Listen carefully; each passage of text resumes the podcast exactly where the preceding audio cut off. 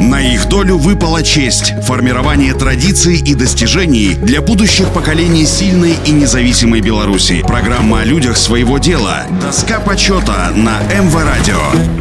Всем доброго дня, у микрофона Василий Данилов. Зинаида Петровна Ярашевич родилась в 1940 году в деревне Андруши Несвежского района, тогда еще Барановичской области. В годы Великой Отечественной войны малолетняя пережила немецко-фашистскую оккупацию. Будучи средним ребенком, семья рано стала помогать больной матери вести домашнее хозяйство. В 1957 году Зинаида окончила Сейловическую среднюю школу и начала трудовую деятельность в полеводческой бригаде местного колхоза. Быстро зарекомендовала себя как добросовестная работница. Через два года возглавила льноводческое звено. В 1962 году вышла замуж и переехала на постоянное место жительства в деревне Погорелая соседнего Столбцовского района. Устроилась работать на молочной товарной ферме. Быстро и в совершенстве овладев профессией доярки, Зинаида Петровна добивалась стабильно высоких годовых надоев молока от каждой коровы в своей группе. Первой в районе перешагнула рубеж в 4000, а затем и в 5000 килограммов молока. Неоднократно выходила победителем социалистического соревнования среди доярок района, области области и республики. С наступлением механизации производства продолжил трудиться оператором машинного доения на модернизированной ферме. За трудовые успехи была награждена орденами Ленина, Трудового Красного Знамени и Знак Почета. В 1980-х годах окончила белорусский заочный сельскохозяйственный техникум в городском поселке Смиловичи. Последним трудовым совершением передовой доярки Ярошевич стало покорение рубежа надоев в 6 тысяч килограммов молока. В 1990 году ее назначили заведующей ведущей молочно-товарной фермы «Погорелая». В 2000-х годах ферма была преобразована в селекционно-племенную, а на ее базе создан одноименный молочно-товарный комплекс. Зинаида Ярошевич отмечена многочисленными грамотами, дипломами, отраслевыми и профсоюзными наградами, в том числе почетной грамотой Минского обкома профсоюзов Беларуси, является почетным гражданином Минской области и Столбцовского района, победительницей районного конкурса «Женщина года-2015» в номинации